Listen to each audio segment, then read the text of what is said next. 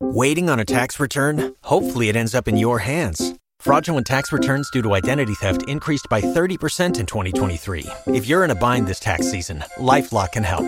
Our US based restoration specialists are experts dedicated to helping solve your identity theft issues. And all Lifelock plans are backed by the Million Dollar Protection Package. So we'll reimburse you up to the limits of your plan if you lose money due to identity theft. Help protect your information this tax season with LifeLock. Save up to 25% your first year at LifeLock.com slash aware.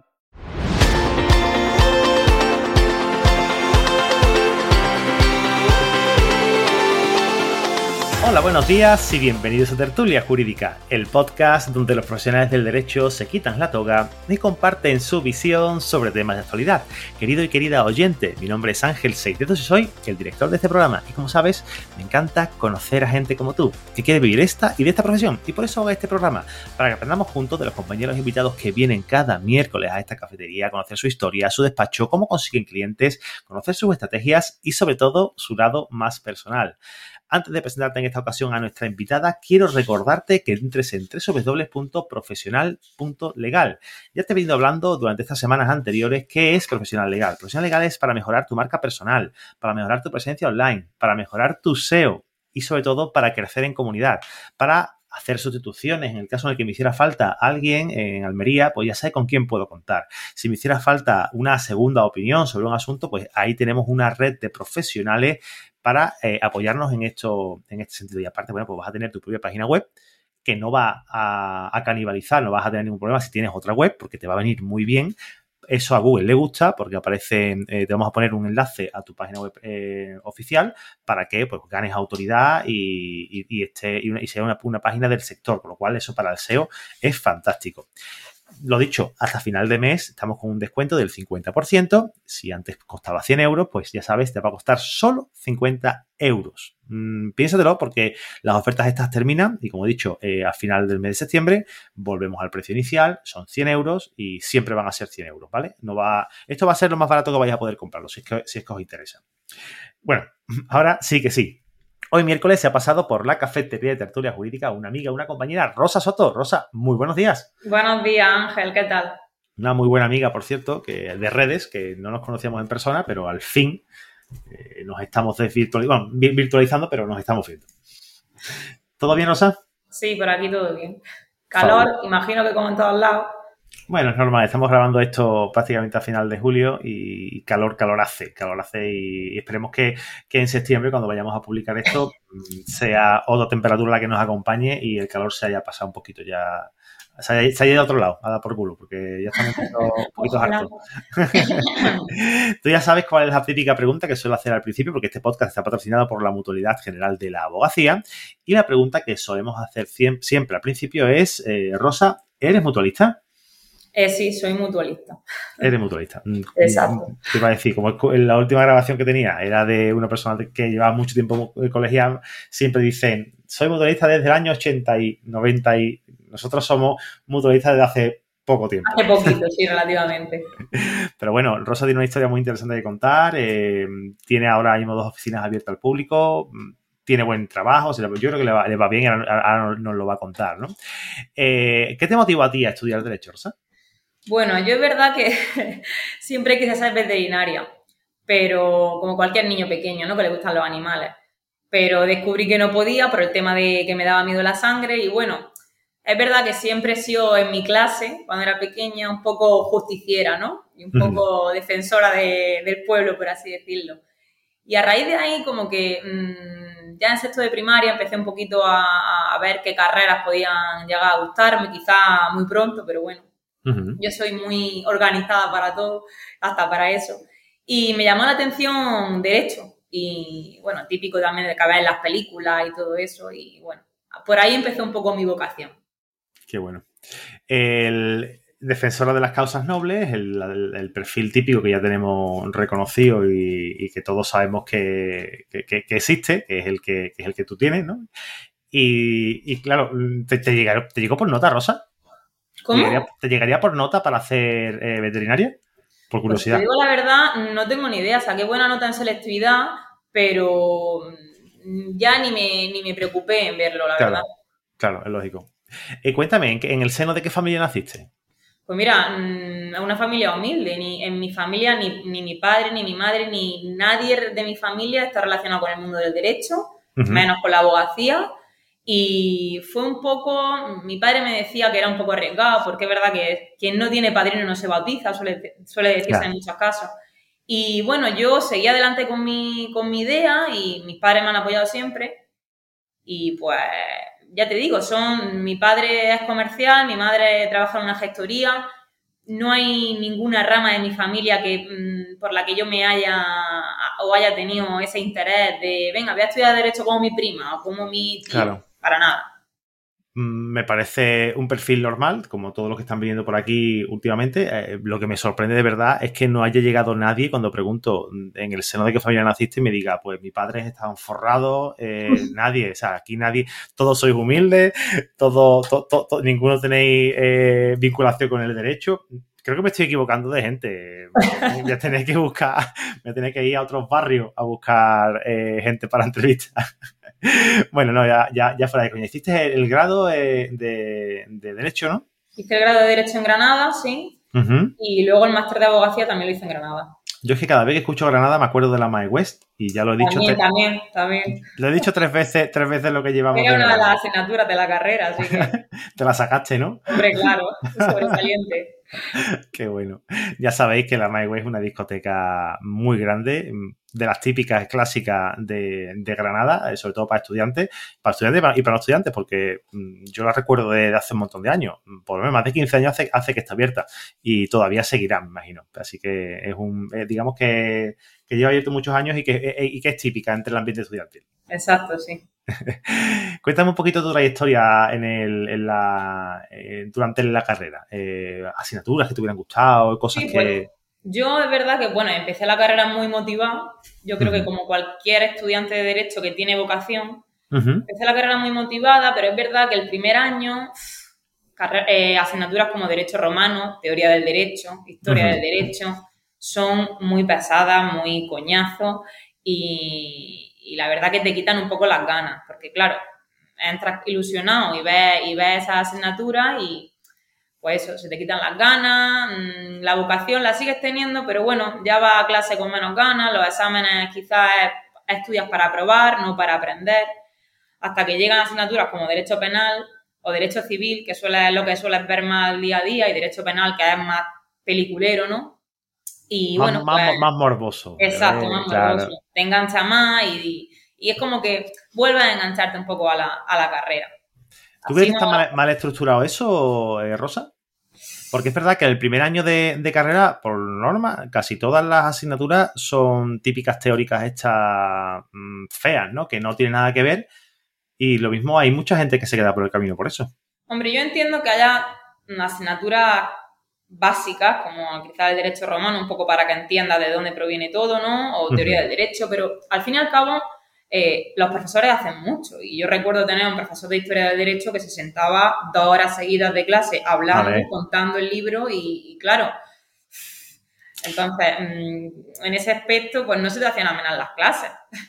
No, es que, qué importante es contar con un buen profesor, una buena profesora que, te, que te lo lleve, o sea, que te Yo eso yo lo, he contado un montón de veces. Yo lo he estudiado online y, y, fui con mi hermana a una de las primeras clases que fue ella una, aula magna en la Universidad de Sevilla y, era sobre derecho penal medioambiental. Y llegó allí el hombre y se puso a leer, eh, se puso a leer y dije, pero que la gente aprende así.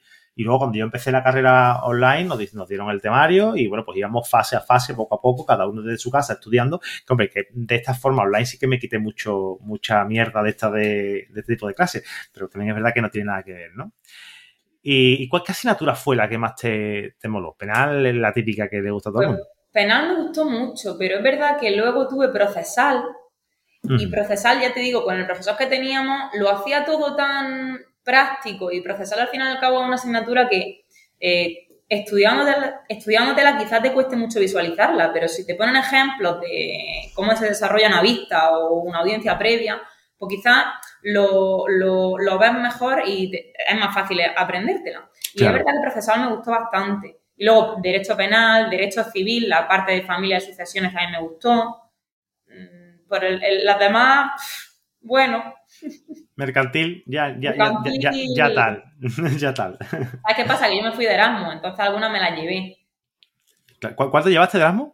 De Erasmus me llevé algunas optativas, que si te digo la verdad ahora no recuerdo cuáles eran, y luego me llevé Mercantil 2, los administrativos, porque administrativos también, yo no sé en las demás universidades, pero en Granada en ese momento era prácticamente imposible porque era por tribunal, y los financieros. Qué bueno. Y, cuando, bueno, me imagino que ya vas allí, lógicamente, al estar de las mutes, además más sencillo, te iba a decir más económico, más sencillo. Eh, ya veremos lo de más económico. Otro día, otro día lo hablamos con cervecita en mano, Rosa. Eh, y, bueno, cuenta, cuéntame también, eh, cuando, cuando estuviste en la, ya acabas el, grado, empiezas con tu máster, tú haces ahí durante el grado, haces práctica o ya empiezas a tocar un poquito la, profesión, ¿qué es, lo, ¿qué es lo que haces? Sí, yo, claro, nos daban a elegir prácticas, pues bien en un juzgado, bien en la policía, bien en un despacho. Yo elegí un despacho de Granada. Y, y, la verdad que estuvimos poco tiempo, ¿eh? Estuvimos, no llegó a un mes. Pero estábamos bastante gente y no podíamos analizar cada caso bastante en profundidad. Pero nos llevaron a juicio y al final pues eso también te termina enganchando porque ves, eh, pones en práctica, pues digamos, todo el trabajo que lleva eso detrás, ¿no? Que al fin y al cabo, pues, es lo que yo creo que con más satisfacción te queda. Eh, al ver que pones en práctica el trabajo y que sale bien. Y eso pues fue también lo que me, lo que me, siguió motivando a, a continuar mm, en la abogacía. Claro. Eh, eso fue durante el máster, ¿no? O durante el, No, eso fue durante la carrera. Durante, durante el máster, mm, bueno, ahora te cuento si... Sí, sí, no, no. Tú, acabas, acabas el, grado y ya pasas al máster directamente, te tomas algún tiempo como... como no, paso, paso directamente al... Presento el TFG y ya paso, paso directamente al máster, que es un año y medio en Granada. Mm. Mm, sí, por norma general en casi todas las universidades suele ser un, año y medio. Eh, de escolar, me refiero, de septiembre a, julio. Eh, cuéntame tu experiencia durante el máster, porque claro, el máster volvemos a decir lo mismo, que viene a ser una precuela de lo que has visto anteriormente, pero de los procesales, y, ya pasamos a, las prácticas, porque en este caso sí harías prácticas. sí, aquí también hice prácticas, aquí fueron prácticas de, no recuerdo, dos meses o así creo. Aparte teníamos prácticas internas, por así decirlo, en, lo que es las clases, las clases teóricas. Se dividían como en dos, en dos fases y teníamos una práctica y otra, y otra teórica. Y bueno, pues el máster, pues el máster está más enfocado pues eso, al trabajo de abogacía. Claro. Y, no tiene nada que ver realmente con la carrera. Quizás sí echa falta un poco más de mm, acudir a juicio y todo eso, pero yo lo veo, Es, una asignatura pendiente de, todos los, todas las universidades o de casi todas las universidades el hecho de no llevar a los alumnos o de no motivar o no enseñar a los alumnos que tienen la posibilidad de irse a, salas, ¿no? Porque mm.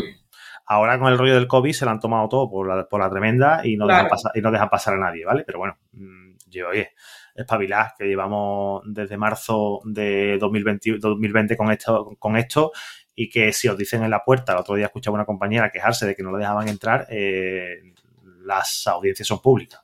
Exacto, es que ya... quejaros, quejaros porque se están pasando de castaño oscuro, ¿sabes? No, ya lo han tomado como excusa perfecta para, pues para eso, para evitar que haya gente, murmullo, ruido en sala y pues ya lo han tomado por, costumbre. Entonces, claro, se han acostumbrado, un estudiante llega, inocente, llega y dice, mira, perdona, mm, pues mira, no puedes pasar, claro, no se va a poner a discutirle al funcionario.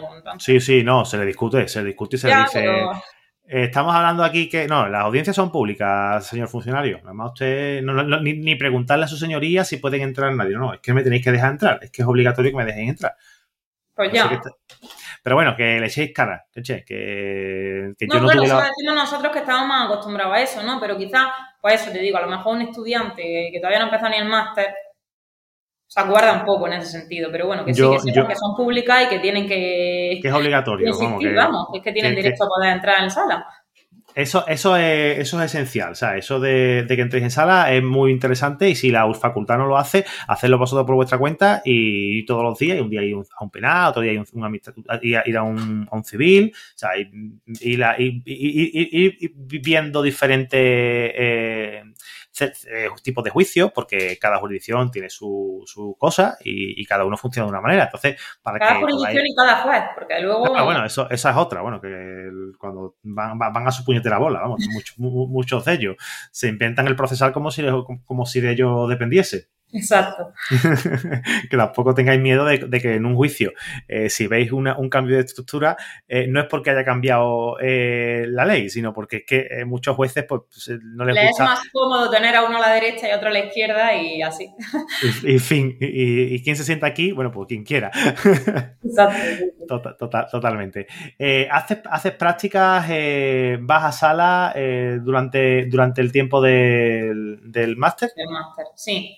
Eh, nosotros en Granada tenemos el primer año de, teoría y en ese primer año también damos las prácticas, ya te digo, dos meses creo que fueron. Y luego ya el segundo año tenemos la segunda parte del máster que también es teoría. En este caso fue penal y administrativo, creo. ¿Y, las prácticas dónde vas a hacerlas? Eh, yo las hice en, un despacho, sí, también. ¿Algún recuerdo del despacho? ¿Cosas que hacías? ¿Cosas que...? Pues mira, yo, mm, si te digo la verdad, el primer día tuvimos reunión con el decano, que era en ese momento del Colegio de Abogados de Granada. Me gustó cómo nos trató, cómo expresaba, era muy cercano, no es típico abogado o, algunos abogados que van por encima o que son, se creen superiores, ¿no? Y te quieren achantar un poco. Este era muy cercano, me gustó y le, le, mandé un correo para ver si podía hacer las prácticas en su despacho, me dijo que sí y, y allí la hice. Hacer la práctica con el decano del colegio de, Granada. qué bueno. ¿Y qué, tocabas, qué tocabas en ese, en ese despacho? ¿Qué, qué hacías? pues en ese despacho eh, yo entré para hacer parte civil, pero al final, eh, como entré con dos compañeros más, eh, las cosas más interesantes que iban entrando eran penales, civiles había poquillas y pues al final lo que más hacíamos era penal, porque también los juicios que se hacían tenían guardia en, penal, estaban en el turno de oficio de penal, tenían más movimiento. Entonces, al fin y al cabo, pues, pues vi sobre todo, en ese despacho vi sobre todo penal, sí. Y fueron tres meses, me has dicho, ¿no? Dos meses y pico. Dos meses y pico. ¿Y te dio, tú crees que en dos meses y pico a un estudiante le da tiempo a conocer un poco de qué va el, tema? Pues. Poco. La, la, la, respuesta, ¿no? Que siempre hay que dar, que depende pues tirando a, que no.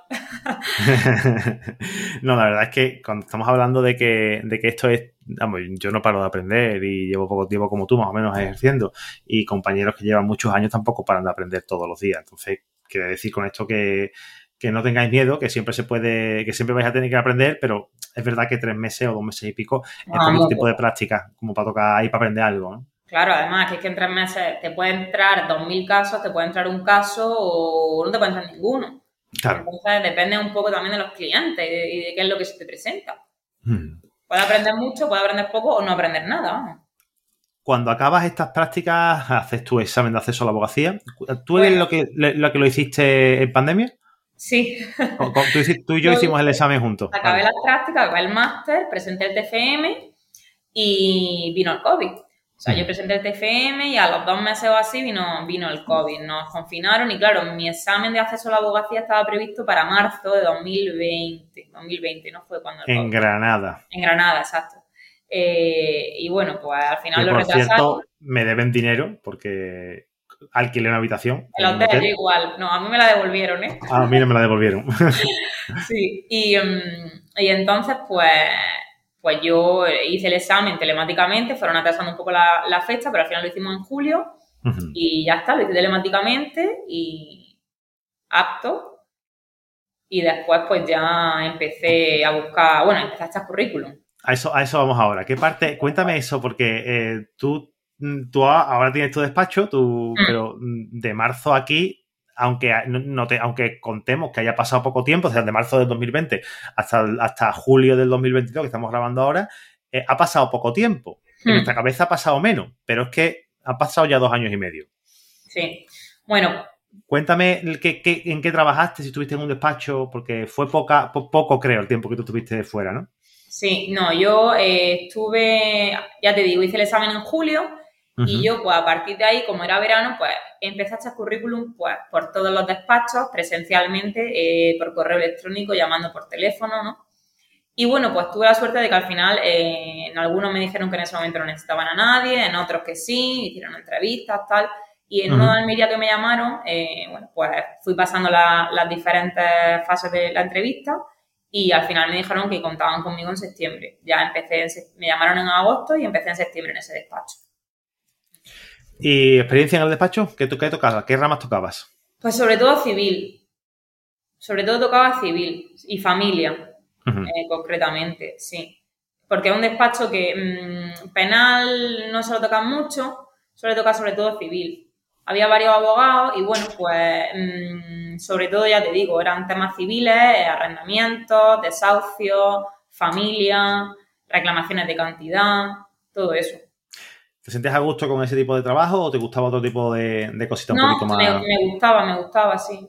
Yo todavía en ese momento no estaba colegiado. Claro. Porque yo, eh, claro, yo aprobé y en septiembre, no son los demás colegios, pero aquí eh, empiezas a pagar la cuota del colegio mm, al año siguiente de tu colegiarte. Entonces, claro, yo entré en el despacho en septiembre y dije, mm, tampoco tengo mucha experiencia, ahora mismo no me van a mandar a un juicio, no necesitan realmente, lo hablé con, mi jefe, no necesitan realmente que esté colegiado como abogado. Claro. Y, y hasta enero del siguiente año no me colegié, para ahorrarme, digamos, un año de cuota. Claro, y estaba, y está, está bien, está bien pensado.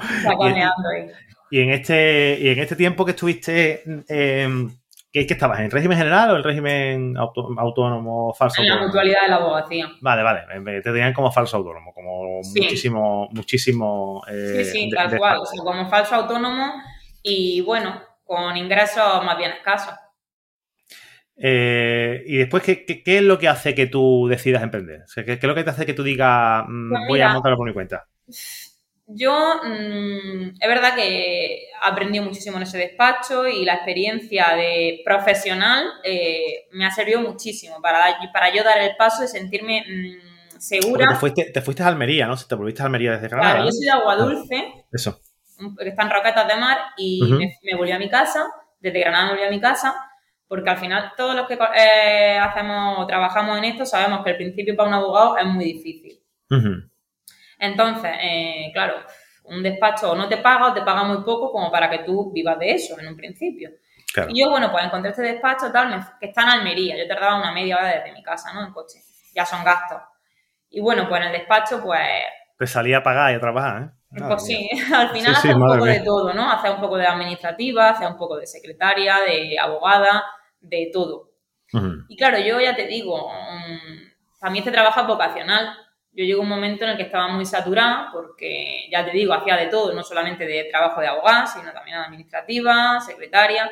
Entonces, llegó un punto en el que yo estaba jornada completa, los ingresos que tenía pues no era, superaban los gastos a los ingresos que yo recibía y, y llegó un momento en el que mi cabeza hizo clic y dijo, mira, yo ya que vengo sin ganas y yo no le quiero coger manía a la profesión cuando, más, cuando es vocacional. Entonces yo hablé con mi jefe y le dije, mira, estoy ahora mismo en este punto.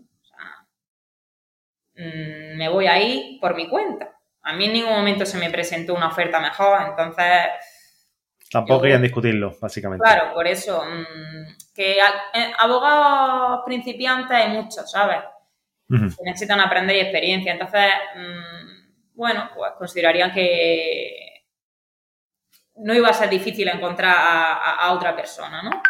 Y al final, pues, di el paso, mm, lo medité bastante, estuve, he estado un año, un año y algo en ese despacho, lo medité, lo medité bastante durante el verano y ya en octubre di el paso. Y dije, mira, mm, me voy por mi cuenta y ya, ya que tenga que hacer lo que tenga que hacer. Dios proveerá, como dicen los, viejos. todos han empezado así, entonces tampoco creo yo que... ¿Pero tú tenías esas ganas al, principio eh, de, hacerlo por tu cuenta? ¿O tú, que, tú querías un trabajo en un despacho para aprender, coger experiencia y, ya verías?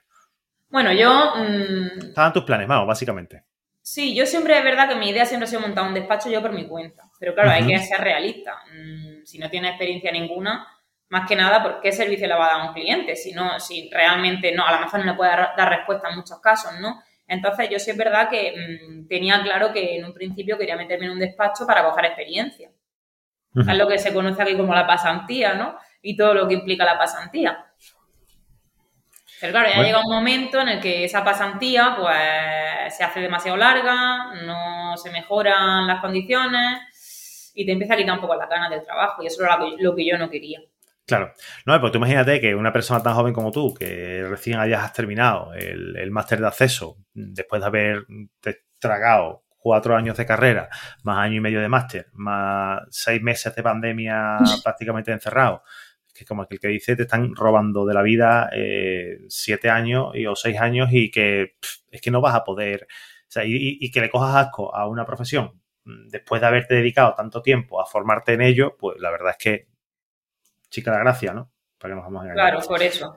Mm. Ese fue el detonante, digamos, que me hizo a mí cambiar un poco el chip y decir, mira, mm, voy a lanzarme un poco a la aventura y ya, ya iré bien. También me han apoyado, ¿sabes? Mis padres y entonces eso también, quiera o no, te ayuda. ¿Tu madre trabajando en la gestoría te ha podido acercar algún clientillo? Por curiosidad. Eh, no, si te digo la verdad, no, porque donde ella trabaja ahí mismo hay abogados también en el mismo edificio. Entonces, los clientes que ya llegan, ella es una empleada de, la gestoría. No depende de ella tampoco derivar los clientes. Amigos de mis padres, pues claro que han llegado. Amigos de mi novio, amigos de amigos, amigos. Siempre son los primeros clientes que te llegan. Sí, no, está claro. Los locos, los amigos y, y, poco, y, pocos más, porque al final estos son los, la familia, ¿no? También mm, el coworking Mm, la verdad que me ayuda bastante también a eso. Porque al fin y al cabo es un, sitio donde estás con más personas, cada una se dedica a lo suyo. Y ahí he conocido gente que, mm, bueno, pues tener un abogado al lado, a lo mejor trabajar en una inmobiliaria tener un abogado al lado, pues para ciertas cosas, pues para, para colaborar y para todo eso, la verdad que me ha venido muy bien. Es muy interesante esto que acabas de comentar, porque bueno, Rosa tiene, aparte de, un despacho, eh, tiene abierto al público también, bueno, trabaja en un, en un coworking y vas X días a la semana, ¿no? Exacto, sí. Entonces, bueno, de esta manera, pues los que estéis pensando que no tenéis despacho porque vale un pastón alquilarse, montarse un despacho, pensad que un coworking puede ser una buena idea. No solo para atender clientes y para trabajar, sino para captar clientes del, propio, del propio Totalmente, totalmente. Yo empecé con el coworking, ¿eh? yo me fui directamente al coworking y ahora ya he montado el despacho, pero sigo con el coworking, porque eso es lo que te he comentado. Al final, te, sale, rentable. Sí, sí. Te sale rentable. Lo que vayas a pagar al final lo vas a, lo vas a recuperar porque te, llegan clientes de allí, ¿no? Tienes, tienes allí a, todo, a todos los que necesitan de, un abogado. Es muy interesante. Qué bueno. Eh, cuéntame el formato que tiene. O sea, ahora mismo, eh, ¿te acuerdas tú de la que cobraste por tu primer trabajo que hiciste? Pues fue un amigo mío, además, y sí, eh, pues no llegó a los 600 euros. ¿Y qué es lo que era? Y era una modificación de medida, barata. Muy barata, muy, muy barata, por cierto. Porque un, un amigo de la infancia y no podía, ya te digo, es que al principio no podía, no podía cobrarle más que eso. ¿Y cuánto cobrarías hoy por hacer una modificación de medidas con la misma dificultad que la que hiciste? Eh, pues depende, si es un desconocido, en menos de mil euros no. ¿Todavía tienes ese precio? O sea, los precios de amigo, precios de conocido y precios de. Ya te digo, como al ser una persona muy, muy, muy cercana, que es que me quería con él. Claro, eso se puede comprender, pero como, has, dicho, si es un desconocido, mmm, te pregunto. Bueno, mm, a ver, partiendo de la base que yo las, las consultas las cobro, me encanta. Eh, que eso ya es otra historia también, porque los clientes, algunos consideran que no tienen por qué pagarte una hora de, trabajo, porque consideran que no has hecho nada todavía, ¿no? Claro. Eh, es cierto que yo, si alguien viene de parte de un amigo mío, lo que sea, pues los precios, mm, hombre, siempre suelen, suele, los, los, trato bien en ese aspecto, ¿no? A lo mejor le hago algún descuento, mira, si quieres que que sigamos con esto adelante, no te cobro la consulta, pero continuamos con esto. Claro. Cosas así, ¿no? Si a lo mejor es alguien que me llega sin ningún recomendado por nadie ni nada, pues mm, bueno, pues entonces ya es valorarlo. También yo, yo suelo tener en cuenta muchas veces la situación económica del, cliente. Claro.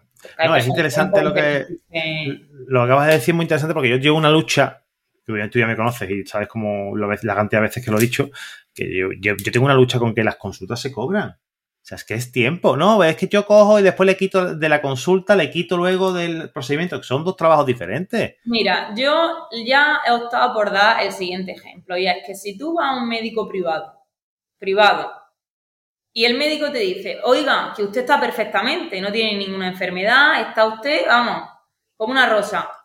A que la consulta se la cobra y usted se la paga sin dudarlo, o un abogado es igual. un abogado es igual. Y yo he tenido, no peleas, pero sí he tenido que decirle a los clientes, yo mira, mm, yo la consulta la cobro. Si usted considera que no me tiene que pagar la consulta, o no, ven, no venga y busque otro abogado. Así es. Pero es, mira, por ejemplo, te, pongo una. Bueno, lo de ayer fue especial, ¿no? Porque ayer quedo con el cliente en uno de los despachos que tengo y me dijo, bueno, quedamos a las 12, tal, no sé qué. Me planto allí, él sabía el precio de la consulta y tal y como llega, se sienta en la mesa, me saluda, me da la mano y me suelta un tocho de expediente. Y me dice, mira, mi tía falleció, lo va a heredar mi madre. Bueno, pues nada, para que te encargues tú de esto. Fueron 10 minutos, Rosa. A mí no me sale cobrarle porque le estaba cobrando ya el procedimiento. Entonces, ¿qué le, ¿qué le cobro? ¿90 mm, euros de consulta? Pues la verdad es que no me, apetece cobrarle la consulta porque le voy a, le voy a cobrar procedimiento. Entonces, bueno, pues para 10 minutillos, 15 que estuve allí, eh, al menos pues el hombre se fue con buen sabor de boca, pues se lo dije, mira, no te voy a cobrar el rato que has estado conmigo. Y se, se lo agradeció y todo, ¿eh? La verdad que son gente, cuando te encuentras con gente así, con perfiles así, se agradece. Sí, sí. Bueno, de hecho, yo, para terminar esto, eh, tuve incluso uno, que al igual que hay algunos que no te, que te dicen que, o que no entienden que te tengan que pagar esa consulta, otro de hecho me pagó y a los dos días me ingresó más dinero, como porque me hizo dos preguntas más al día siguiente, ¿sabes? Como, como agradecimiento, como que, como que vio lo, a, mí, a mí esos clientes me encantan. O sea, el cliente que, que, valora el trabajo, que valora el esfuerzo y el conocimiento, esos clientes son, son, son los mm. mejores. Mm. ¿Qué crees que necesita un abogado para transformar su, su despacho en un negocio de verdad? Hombre, pues yo creo que ahora mismo si no está en redes sociales no existe. Y al fin y al cabo, mm, un despacho de abogados es un poco empresa también. Tienes que tener un poco eh, la mentalidad de empresario en ese aspecto, de vender tu producto, que es al fin y al cabo tu servicio de, asesoría jurídica, asistencia letrada, lo que, lo que sea, ¿no? Y bueno, pues también empezar, empezar esta aventura con esa, con esa mentalidad de que tienes que darte a conocer, eh, vender un poco tus servicios, captar clientes, convencer a la gente de que contigo pues van a hacerlo o, quizás van a estar más a gusto, se van a sentir más, más cómodos, todo eso. Vender un poco, no, Rosa, vender mucho. Vender mucho. Tenemos, tenemos que inflarnos, de, porque es que cada oportunidad que, la que, tenemos de conocer a una persona, eh, al menos lo, Rosa lleva de todo, ¿no? Bueno, lleva, ahora creo que estaba más centrada en otras cosas, ¿no? Sí, bueno, normalmente si me entra algo que no solo está yo muy especializada en ello, pues colaboro con otros compañeros. O que al final ellos hacen lo mismo conmigo. Y así no le dices que no hay ningún cliente. ¿Tú, tú y yo estuvimos hablando de un tema de una herencia. Sí, puede ser. Hace, no mucho, hace, bueno, tres meses por lo menos, estuvimos hablando de un tema de herencia, es verdad. Y me preguntó, estuvimos charlando sobre, sobre eso y, oye, que queréis colaborar con Rosa, aquí la tenéis, Rosa Soto, búscala por las redes sociales que tiene, que están, en todos lados. ¿Te entran clientes por las redes del contenido que tú compartes? Sí, sí. De hecho, la semana pasada, no, la anterior, mm, me llegó una chica que no, de hecho le pregunté que cómo me había me había conocido porque no, no era amiga de amigos míos, no era conocida, nada. Y me comentó que llevaba pues un año así siguiéndome en Instagram, que le gustaban mis publicaciones y que a raíz de ahí se le presentó un problemilla y dijo, mira, pues voy a, voy a contactar con ella. Qué bueno. Así que mira, eh, el esfuerzo de dedicarle un rato a las redes sociales cada día, pues al final tiene su recompensa y, no solamente será un cliente, sino que serán muchos más clientes los que te puedan llegar en un futuro. Eh, así que esto, no es una carrera de, esto, no es un sprint, esto es una carrera de, fondo y aquí hay que poner carne en el asador y empezar a echarle gasolina a, esto para que esto funcione. Entonces, ya sabéis, a dedicar un poquito de tiempo a las redes que son buenas. Yo intento dedicarle todas las semanas por lo menos una orilla o dos, dejar alguna publicación para, para subirla y así darle un poco de movimiento. Mm. Claro, y no dejarlas muertas porque se queda, queda, muy feo, queda, muy feo, que se ve una, una, red social muerta ahí. Cuéntame alguna historia, que ya, nos acercamos al, al, al final, eh, alguna historia simpática, bochornosa, curioso que te haya pasado con algún cliente, con juzgado, notaría, en sala, lo que sea. Bueno, bochornosa, pues, pues, hay clientes de todo tipo. Y bueno, pues al fin y al cabo, cuando lo acompaña al juzgado, hay algunos que se ponen muy nerviosos y parece que se les va la vida en ello y simplemente a lo mejor es para una puasta o, para ratificar un convenio regulador, cosas así que, claro, los tienes que tranquilizar, tienes que hacer incluso a veces de psicólogo también, no solamente de abogado. Y bueno, una de las veces, pues con el tema de las mascarillas y todo eso, eh, llegué, llegué al juzgado, entré con el cliente, el cliente es un poco conocido aquí en Almería, y tú sabes que siempre está la Guardia Civil en la puerta, ¿no? De los juzgados. Y, este hombre, pues, le preguntaron, le pidieron el DNI y, se negó y dijo, es que usted no sabe quién soy yo. Y le dijeron, pues mira, mm, ¿sabe usted quién soy yo, el Guardia Civil? Y claro, él estaba indignado porque decía que todo el mundo lo conocía. Bueno, al final tienes que lidiar un poco con todo tipo de clientes y en sala también se... qué, vergüenza, Rosa, de verdad. vergüenza. Pero bueno, la verdad, son cosas que pasan y y es que, bueno, me voy a callar la boca porque es mejor, es, mejor. Me parece que, que también me conozca a mí, el, el cliente. Qué bueno. Eh, oye, ¿a quién te gustaría a ti escuchar en el podcast? Porque tú ya, tú vienes de referenciada, aunque ya estabas apuntada en la lista, mm. referenciada por una amiga tuya, muy bien referenciada, por cierto, y, quiero que tú pringues a alguien. Pues mira, eh, yo te digo a, a Nerea Olivares. También es de aquí de Almería. Bueno, ella tiene el despacho en el Ejido y... Uy, que me suena Nerea. Sí, también es muy activa en redes sociales y la verdad que también es una muy buena compañera y amiga. De hecho, eh, Andrea, creo, si no estoy equivocada, que fue la que me... Andrea Alier, que fue la que me, recomendó para que hiciera la, entrevista también. Em, las tres, digamos que nos juntamos bastante eh, ponemos en común ideas eh, y todo eso en cuanto, y bueno, hay experiencias, porque las dos también, digamos que las tres, perdón, hemos tenido la misma experiencia. Empezamos en un despacho, hemos dado el paso de montar nuestro despacho propio y bueno, somos tres chicas jóvenes que ahí vamos, poco a poco y nos vamos ayudando a las tres bastante. Le, acabo de dejar un mensaje directo en Instagram a Nerea, le he puesto te tocó ya sabes que, es lo que hay. No, creo que te ponga ningún impedimento, además es, una excelente una excelente compañera. Mm. Yo, yo, sé, yo sé que nos podíamos charlar alguna, algo que me sonaba muchísimo de, de, redes. Rosa, de verdad, ha sido todo un placer estar contigo aquí este rato, se me ha pasado volando. Igualmente, Ángel. Hubiéramos tenido más tiempo para, charlar, pero ya sabes que siempre estamos aquí dispuestos a, a lo que tú necesites, ¿vale? De tu casa. Muchísimas gracias por contar conmigo. Hasta la próxima. Hasta la próxima. Cuando alguien te habla de un producto, servicio o persona, lo buscas en Google, lo mismo hacen tus clientes. Así que si alguna vez dejas una tarjeta, comenta sobre tu nombre y no apareces en Google, no aparece eh, tu, página web, no aparece una forma de contactar contigo, pues estarás perdiendo clientes y estarás perdiendo credibilidad. Así que ya sabes, profesional.legal para trabajar tu marca personal, tu presencia online, mejorar tu posicionamiento SEO y sobre todo crecer en comunidad. Vas a entrar en un grupo privado de abogados y abogadas en el que nos vamos a ayudar entre nosotros. Así que ya sabes, entra en www.profesional.legal hasta final del mes de septiembre, tienes un descuento de 50 euros el 50%. Te va a salir solo por 50 euros al año. Vas a tener acceso a una página web que podrás customizar, podrás arreglarla tú mismo, tú misma, muy sencillo, con solo 5 clics y, oye, son solo 50 euros al año. Ya sabes, apúntate www.profesional.legal.